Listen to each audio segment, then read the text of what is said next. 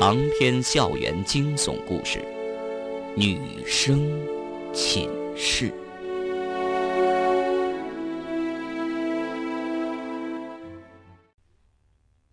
几个人回到了四四幺女生寝室。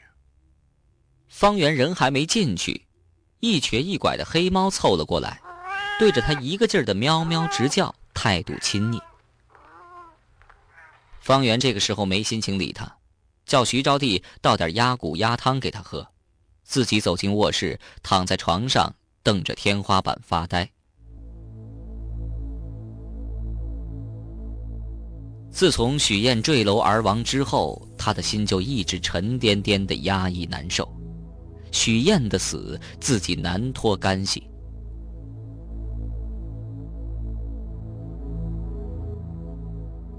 秦月轻轻的走进来，把卧室的门关上，坐到方圆身边，小声的说：“方圆，你不要多想了，先休息一下吧。有什么事儿，睡醒之后再说。”方圆叹了一口气：“我睡不着。”是的，方圆是很困，很想睡，可是他更加想知道昨天究竟是怎么回事儿。李荣呢？他怎么样了？李荣。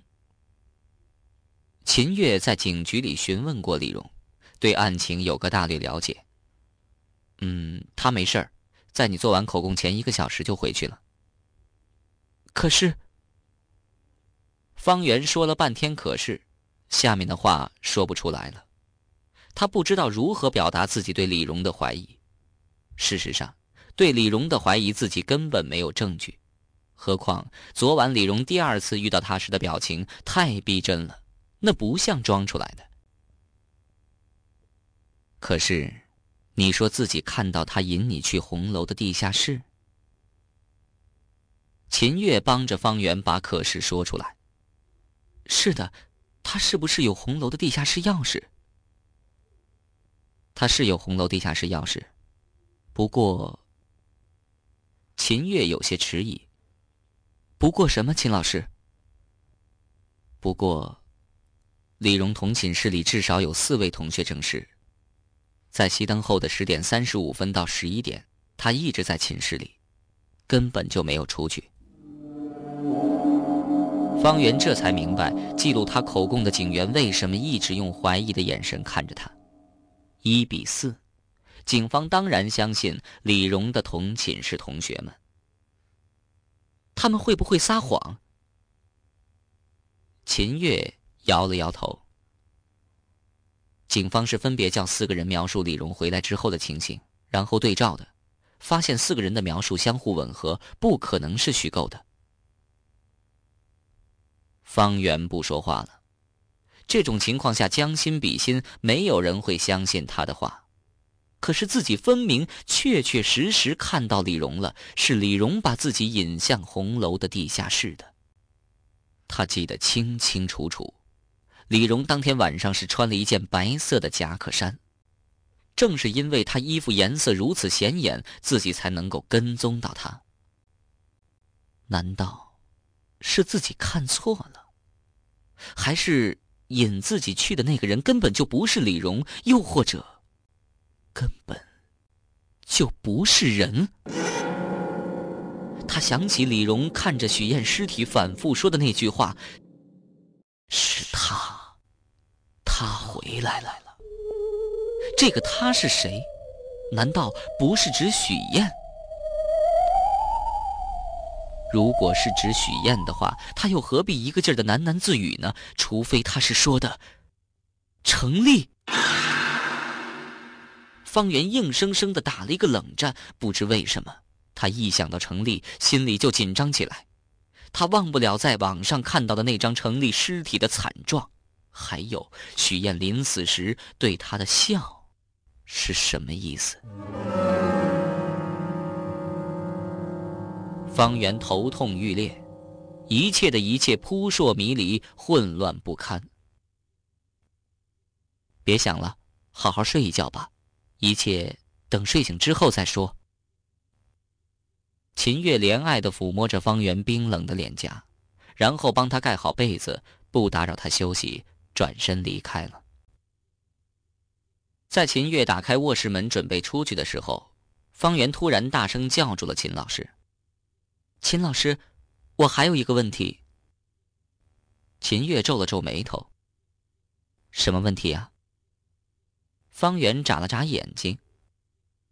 刚才送我们回来那个司机，是不是你男朋友？秦月苦笑，他没想到方圆竟然也会问这个。不是。秦月斩钉截铁的回答方圆，想了一会儿，又加了一句：“不过，是候选之一，这下你满意了吧？好好睡吧。”秦月走的时候，特意把门慢慢关好，卧室里终于安静下来。方圆躺在舒适柔软的床上，全身放松，仿佛躺在平静的湖面上，轻轻荡漾。他二十多个小时没睡了，困得厉害，眼皮越来越重，很快的就进入了梦乡。这一次，方圆睡得很不舒服，老是在做梦，一个接一个，一个比一个混乱。一会儿，他梦到许燕对他哭诉，伤心欲绝，而他无动于衷，拳打脚踢，疯狂发泄。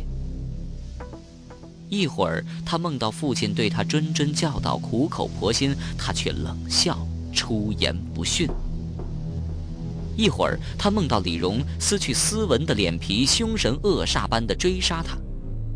一会儿，他又梦到苏雅，这个同寝室的奇怪女生，在他遇到危险嘶声狂呼，充耳不闻，径自离开。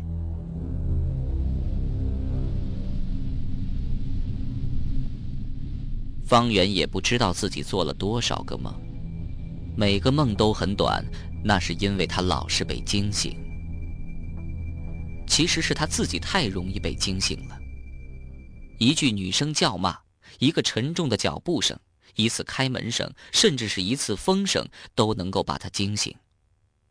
他根本就没有睡熟。梦中的场景模糊不堪。醒来之后根本就记不起多少，闭上眼睛很快就忘记了，转向了另外一个梦境。这样的觉，越睡越累。六个小时之后，夜色降临了，四四幺女生寝室的人都睡了，南江医学院终于寂静下来，方圆这才完全睡着，睡熟了。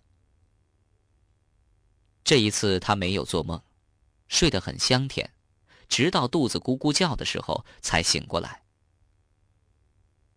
方圆只是中午喝了一些老鸭汤，早就不知道消化到哪儿去了。现在感觉饿得难受，不吃点东西不可能再睡着。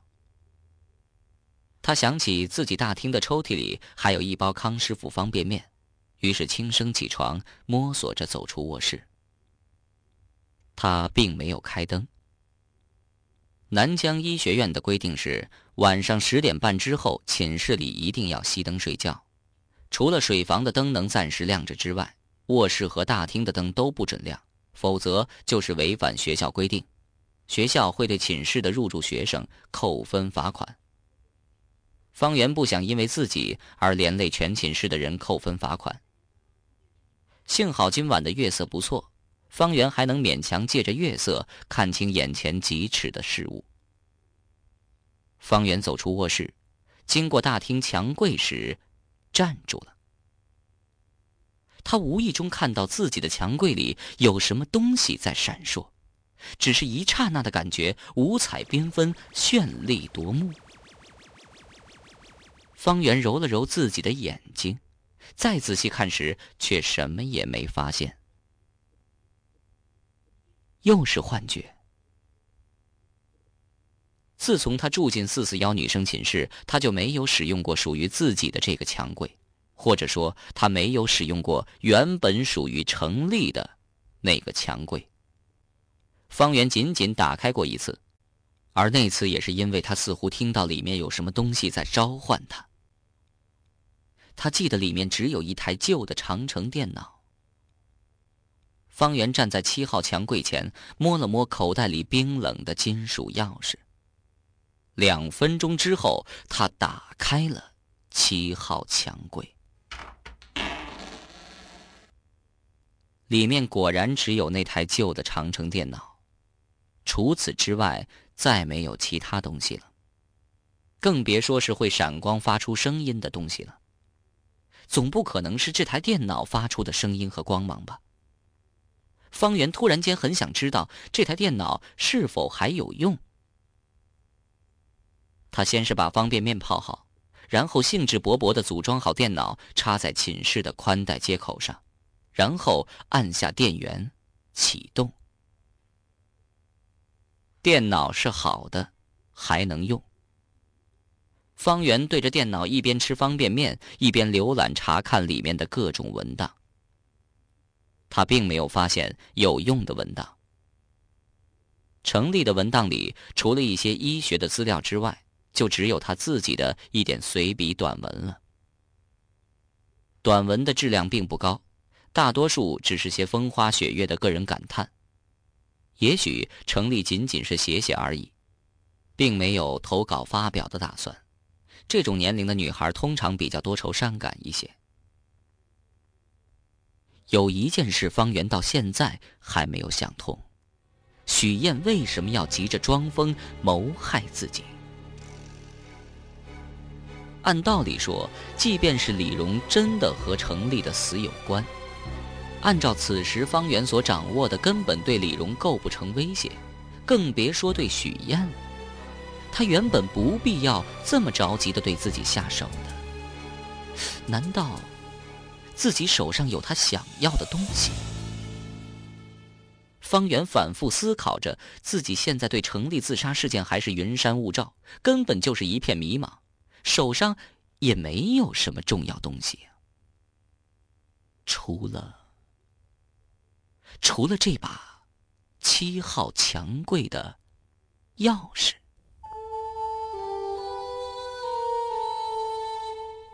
以前南疆医学院曾经发生过不少寝室里的衣物被盗事件，于是学校的后勤处加强了墙柜的安全性，特意配置了大铁锁，并且每个墙柜的钥匙只有一把。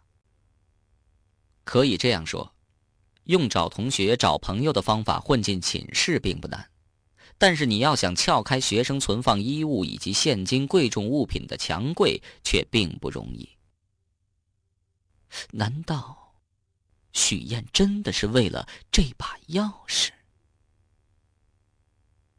可是七号墙柜里面确实只有一台陈旧的长城电脑，虽然还能用，不值几个钱呢。他不会是为了这台长城电脑吧？除非，除非程立在这台电脑里记录了比较重要的资料。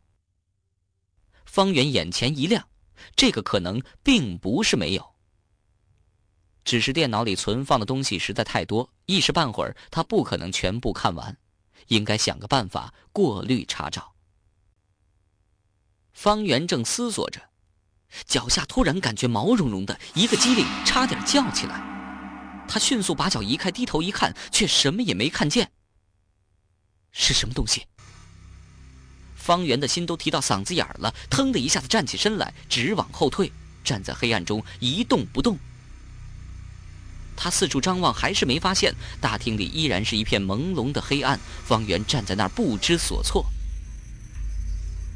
似乎过了很久很久，方圆听到一声猫叫，他这才松了一口气。原来是那只黑猫。黑猫不知什么时候钻到桌子底下，猫眼眯成一条线，悠悠地看着他，慢慢地走了出来。身子蹭了蹭方圆的脚，低低的又叫了一声，叫声有些凄苦，似乎在哀求。方圆想起来了，黑猫肯定饿了。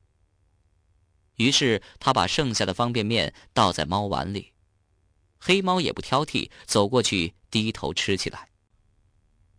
方圆打了一个哈欠，抖了抖身子，驱逐一下寒意，然后就准备关掉电脑回去睡觉了。就在这个时候，他听到一阵奇怪的声音，咯咯咯的，是什么声音？好像是敲门声。这么晚了，又会有谁来敲门呢？方圆看了一眼四四幺寝室的大门，声音好像不是从那儿传过来的，声音断断续续，停了一会儿又响起来，节奏越来越急。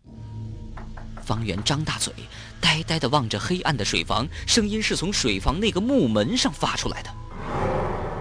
谁在睡房里？徐招娣、陶冰儿、秦延平还是苏雅？但是四个人他全都否定了。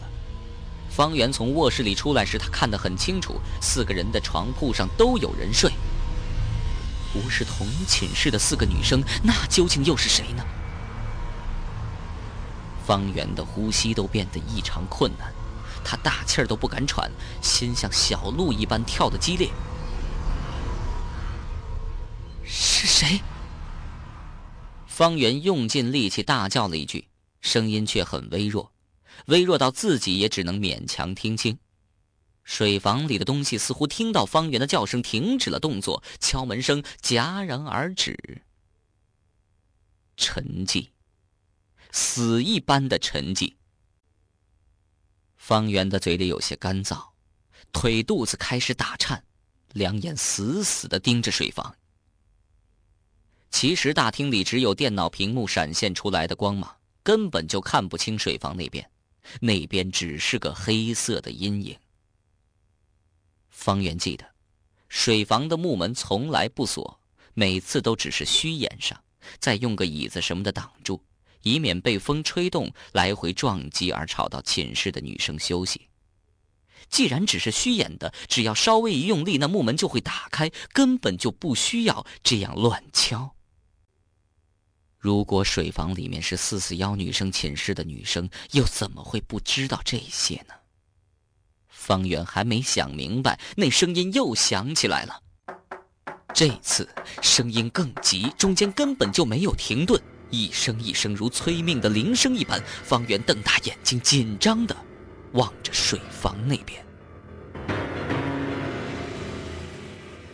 在他脚下。黑猫早就停止了进食，而是扬着尾巴，猫毛耸立，怒气冲冲，瞪着一双猫眼，紧盯着水房。敲门声突然停下来了。方圆刚想喘口气，水房的木门吱呀一声，缓缓的开了一道缝隙。一股寒风从木门的缝隙里迅疾的吹过来。把方圆吹得一个哆嗦。从水房的木门里走进来了什么？方圆没有看清，或者说他根本就没看到。难道那个东西他看不到？方圆想到了鬼魂，无声无影的鬼魂，是程立的鬼魂吗？还是许燕的？不会的，不会是鬼魂的。方圆头皮发麻，身体又开始僵硬起来，眼睛还在死死地盯着木门那边。木门那边是沉沉的黑暗，以他的眼力根本就看不清。方圆听到一声怪叫，是黑猫的怪叫。怪叫声中，黑猫如一道黑色闪电，迅猛地冲进木门那边的黑暗中。然后，方圆听到一些很奇怪的声音。声音很模糊，也很诡异，吱吱吱吱的，忽高忽低，沙哑低沉，如被敲击的破钟，挣扎着嘶声怒吼。不知怎么的，方圆想到了蛇，吐着猩红蛇信的毒蛇，滑腻的身体，凶狠的小眼睛，方圆的皮肤上起了一层鸡皮疙瘩。他跟大部分女生一样，怕蛇。从木门里走出来的应该不会是蛇吧？按照道理说，猫所喜欢捕食的动物应该是老鼠，可是方圆听到了黑猫的痛叫声。这一次黑猫的腿就是被什么东西咬断的。再上一次，秦延平在卫生间里也被什么东西咬过。难道现在和黑猫打架的就是那个东西？那个东西又是什么？总不可能是老鼠吧？一只猫总不可能会被一只老鼠咬伤吧？虽然听说过食猫鼠的存在，但也仅存于非洲的一些国家里，不可能在中国有。古老相传，黑猫是辟邪的动物，而鬼魂在人类的眼中就是邪物。难道真的是程立或者许燕的鬼魂在和那只黑猫厮打？方圆的眼前又浮现出许燕跳下楼时对他的诡异笑容，那笑容似乎很开心。他要死了，怎么会那么开心？方圆不敢再想下去，也不愿再想下去。他选择的是行动。他按亮了大厅的日光灯，什么校规、什么扣分、罚款，现在都不重要了，因为他要看清楚，到底跟那只黑猫厮打的是什么东西，是什么怪物。突然闪亮的耀眼光芒，让习惯黑暗的方圆的眼睛眯成了一条缝，然后，他终于看清那个东西了。是一只老鼠，一只凶狠而硕大的老鼠。他从来没有看见过如此巨大的老鼠，匍匐在地上，身体和一个排球差不多大小，远远的超过黑猫的体积。方圆万万想不到，四四幺女生寝室里竟然有这么一只巨大的老鼠。巨鼠和黑猫在激烈交战，黑猫胜在行动敏捷，猫爪锋利，但是它的力量似乎没有巨鼠强大，只敢围绕着巨鼠游斗，而不敢正面攻击。瞅着它防卫不到的地方就是狠抓。巨鼠也不笨，知道自己行动没有黑猫敏捷，缩成一团趴在地上，一双鼠眼咕溜溜乱转，伺机而动。有时黑猫逼近了，它张嘴乱咬。嘴中的鼠牙尖锐有力，上次黑猫的腿就是被它咬断的。方圆有点恶心，他看到老鼠就想起了垃圾堆、腐烂的动物尸体、致命的传染病。在十四世纪，欧洲曾经因为老鼠而传播了一场大瘟疫，欧洲的人口因此死亡了四分之一，其中英国死亡的人口占了一半以上，是第一次世界大战时死亡人数的四倍。谁也不知道，这只巨鼠会给四四幺女生寝室带来什么。他巨大的身躯本身，就是一个令人恐惧的因素。